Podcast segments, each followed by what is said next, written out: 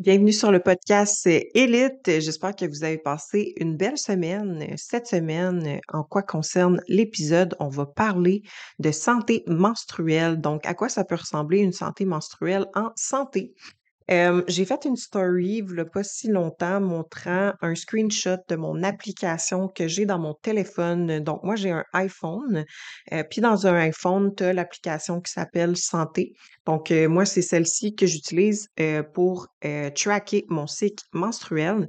Donc, en fait, qu'est-ce qui est arrivé, c'est que si vous connaissez un peu mon histoire, là, moi, pendant deux ans, j'ai perdu mes règles et après ça, je les avais retrouvées, mais c'était des cycles extrêmement longs. donc, évidemment, c'est c'est pas normal. Et le screenshot que j'ai mis de mon cycle menstruel, c'est que j'ai dit que j'étais contente parce qu'en 2023, j'ai réussi à aller chercher un cycle régulier de 35 à 40 jours. puis il y a des filles qui m'ont écrit en DM Ah, comment t'as fait? J'aimerais ça savoir, etc., etc. J'avais mis juste des key points en story. Donc, je me suis dit pourquoi pas faire un épisode de podcast pour vous parler de qu'est-ce que j'ai fait spécifiquement dans mon cas. Donc, en fait, ce qu'il faut comprendre, c'est que si tu as un cycle qui est irrégulier, ça peut être dû à plusieurs problématiques. Il faut juste trouver lequel. Puis honnêtement, ça peut être quand même assez complexe. C'est important de ne pas essayer trop de choses en même temps, mais vraiment d'y aller une chose à la fois. Donc, moi, c'est ce que j'ai fait. Je suis allée une chose à la fois. Donc, moi, dans le fond, ce que j'ai fait, quand j'ai vu que ça restait des cycles super longs, bon, ben là, je suspectais peut-être un SOPK, fait que j'étais retournée passer des prises de sang en 2023, puis des échographies pour voir les ovaires. Et sur mes ovaires, ben, il y avait pas de kiss. bonne nouvelle, tout est tout est normal. J'étais comme: «Bon, OK, tant mieux», mais je voulais savoir, sur comment m'enligner. Puis quand j'ai reçu mes prises de sang pas longtemps après, ils m'ont dit: «Tout est correct, il y a rien d'anormal». Donc là, moi, dans ma tête, encore une fois, j'étais comme: «Non, c'est pas normal, un cycle menstruel en santé, tu es censé avoir tes règles». Par contre, ça ne veut pas dire que si tu as des règles, que tu as des cycles ovulatoires. Tu peux avoir des saignements, mais ne pas ovuler. Puis un cycle menstruel en santé, tu dois ovuler. Tu es censé avoir une ovulation pour dire que ton cycle est normal, qui est en santé. Donc, puis j'avais l'impression aussi justement que je j'ovulais pas dans mes cycles qui duraient 60 jours et plus. Donc, mais par contre, sur papier, tout semblait correct au niveau de mes hormones puis des ovaires. mais en regardant, à l'aide d'un naturopathe, mon mes résultats de prise de sang, on a vu que ma progestérone était très basse, était pas sous la normale, mais était proche d'être sous la normale. Elle était vraiment à son minimum, là. Fait qu'on a juste dans le fond, euh, on s'est juste dit: «Écoute, c'est sûr, c'est la progestérone, euh, le problème, donc faut, euh, la remonter un petit peu, on va travailler là-dessus». Puis qu'est-ce qui affecte, beaucoup la progestérone? Qu'est-ce qui peut faire en sorte qu'elle est plus basse, voire, proche d'être sous la normale? C'est souvent en lien avec le stress. Donc, euh, ce que j'ai fait, c'est que j'ai mis un focus plus, plus, plus sur ma gestion de stress. Puis, euh, ce qu'il faut garder en tête, c'est que le stress, c'est pas juste mental, hein. C'est pas juste ah pourtant je me sens pas anxieuse. Ça va beaucoup plus loin que ça.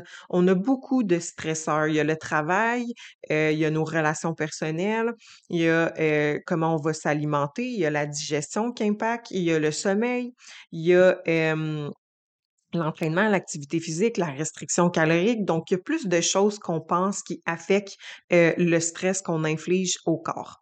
Donc, euh, là, c'est que moi, je me suis dit, bon, là, il faut vraiment tout que j'optimise pour réduire le stress au maximum.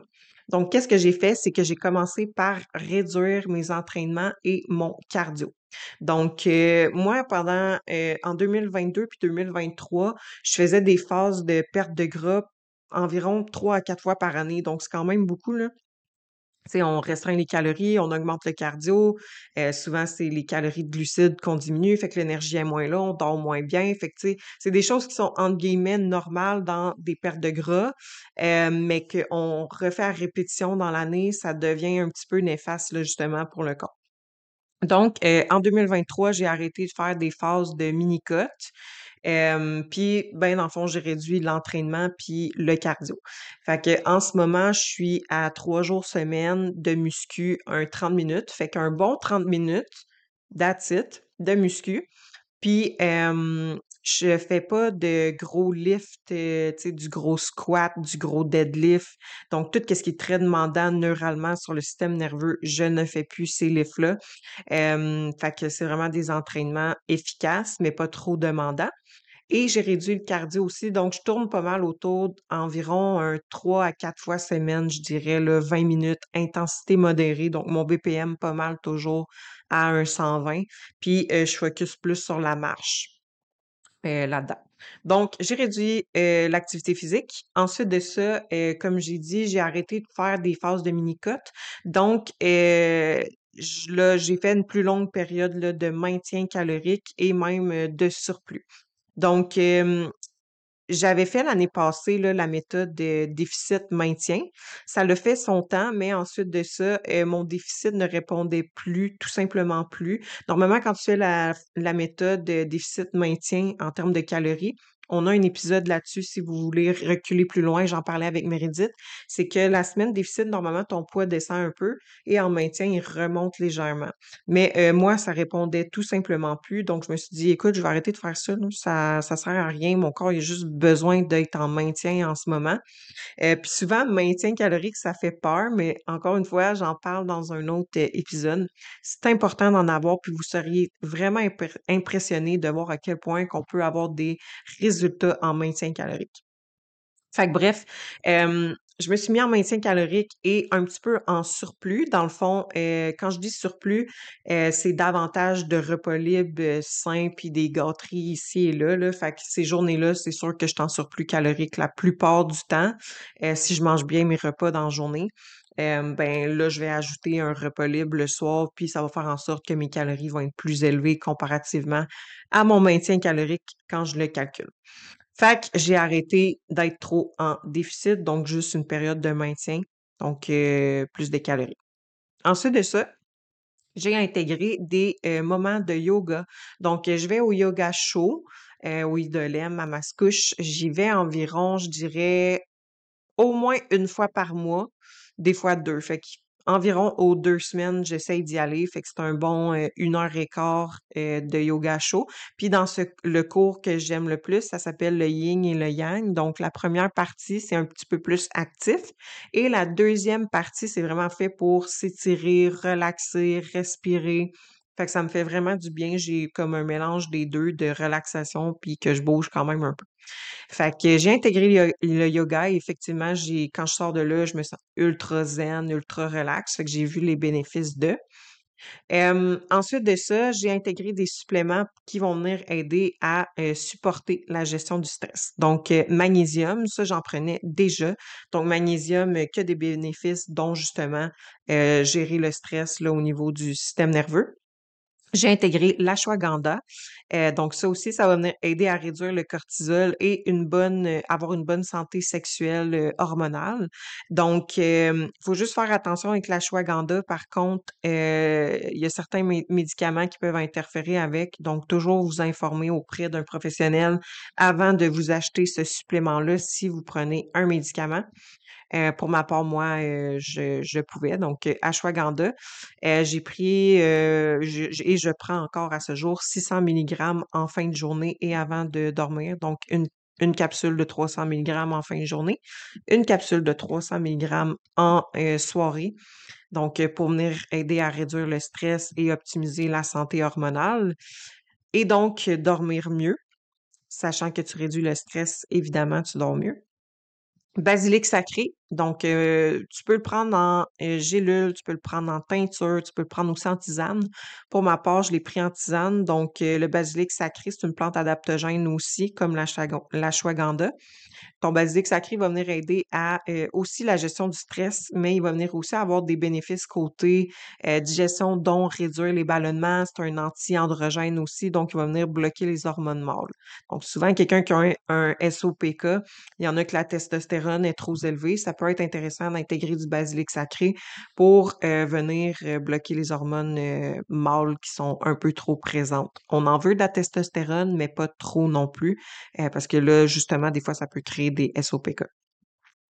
Ensuite de ça, euh, là, justement, je pensais que mon sommeil était optimal jusqu'à temps que je fasse ces changements-là, dont euh, gérer mon stress. Mais euh, j'ai aussi varié, euh, ben pas varié, mais changé mon horaire de repas différente. Donc, moi, je suis pas mal toujours, je dirais, à un 5 repas par jour, environ des fois 4 selon mon horaire, mais quand je suis sur 5 repas, ce que je faisais, c'est que je mangeais une collation rendue 9h, 9h30 le soir, mais je me couche à 10h. Fait que moi, j'étais comme, ah, ça n'impacte pas mon sommeil, tout ça. Mais euh, j'ai fait un switch, puis dans le fond, j'ai commencé à prendre cette collation-là en avant-midi à la place du soir. Euh, fait que comme ça, je me j'ai un, un espèce de jeûne que je que je mange pas pendant 12 heures. Fait que supposons que je termine de souper, on va dire à 7 heures, ben je vais déjeuner à 7 heures le lendemain matin. Fait que je suis 12 heures sans manger. Donc, euh, le fait d'étirer mon repas pour qu'il soit moins proche de mon coucher. Ça a eu un bel impact sur mon sommeil. Ça a eu aussi un bel impact euh, côté digestion. Là, euh, fait que j'ai vu que mon transit était plus régulier aussi en faisant ça, en donnant un petit break là, au système digestif. Ça veut pas dire que c'est mal de manger le soir. C'est, vraiment pas ça du tout. Là. Et, sais, il y en a qui disent mange pas le soir avant d'aller dormir, sinon euh, tu vas le stocker. Notre corps, il fonctionne tout aussi tout aussi fonctionnellement, je veux dire, que dans le jour. Donc, ton énergie que tu manges avant d'aller coucher, tu la dépenses quand même aussi dans la nuit. Ton corps fonctionne, il survit quand même. Fait que, mais dans certains cas, comme moi, exemple, ça m'impactait mon sommeil puis ma digestion. Donc, j'ai fait ce switch-là. puis là, j'ai vu que dès le premier mois, honnêtement, là, euh, mettons que j'étais j'avais des cycles de 60 jours. Le premier mois que j'ai fait ces, ces changements-là, mon cycle, il a descendu à 35 jours. Je me souvenais pas, ça faisait combien de temps que j'avais pas eu un cycle de 35 jours. J'étais vraiment contente. Là, après ça, le mois d'après, c'était 38. Après ça, le mois d'après, ça revenait à 35. Après ça, le mois d'après, c'était 41. Bref, fait que je tournais toujours en moyenne un 35 à 40 jours fait que j'ai vu une belle différence. Puis surtout, j'ai vu la différence au niveau de l'ovulation. Comment on peut suivre une ovulation, des trucs vraiment simples, ça va être au niveau des pertes vaginales. Donc, au courant du cycle, nos pertes vaginales changent. Et au moment de l'ovulation, dans cette phase-là, tes pertes vaginales vont être plus blanc d'œuf. Donc, si tu vas avoir un bébé, tu vois que c'est blanc d'œuf, profites-en pendant toutes ces journées-là. Euh, c'est les moments où tu es le plus fertile ou tu peux tracker aussi ta température. Donc, quand on fait, quand on est en période d'ovulation, notre température est plus élevée. donc, la première chose que tu dois faire, c'est euh, la prendre avant de sortir du lit. Donc, c'est vraiment la première chose que tu fais le matin. Euh, tu laisses ton thermomètre sur le bord de, ta de ta commode, de ta table de nuit. Puis avant de te lever, tu le mets dans ta bouche, tu regardes ta température, tu le suis pendant tout le mois, puis quand tu vois que euh, c'est dans des journées plus élevées, normalement, c'est que tu es en ovulation. Donc, euh, fait que moi, je me suis rendu compte qu'effectivement, j'avais des cycles anovulatoires parce que j'avais pas ces, je veux dire, ces symptômes-là. On dirait que aussi tout ce qui était humeur, tout ça, c'était tout le temps sur une ligne droite. Tandis que tout ce qui est humeur, énergie, comment on va sentir, la libido, tout ça, c'est censé varier dans le cycle. Tu sais, quand on ovule, euh, tu es censé te sentir avec plus de libido parce que c'est le moment que tu serais censé te reproduire. Donc, naturellement, on est fait pour avoir plus de libido dans cette période-là pour euh, se reproduire dans le fond. Donc, euh, moi, j'avais pas de variation vraiment là, à ces niveaux-là.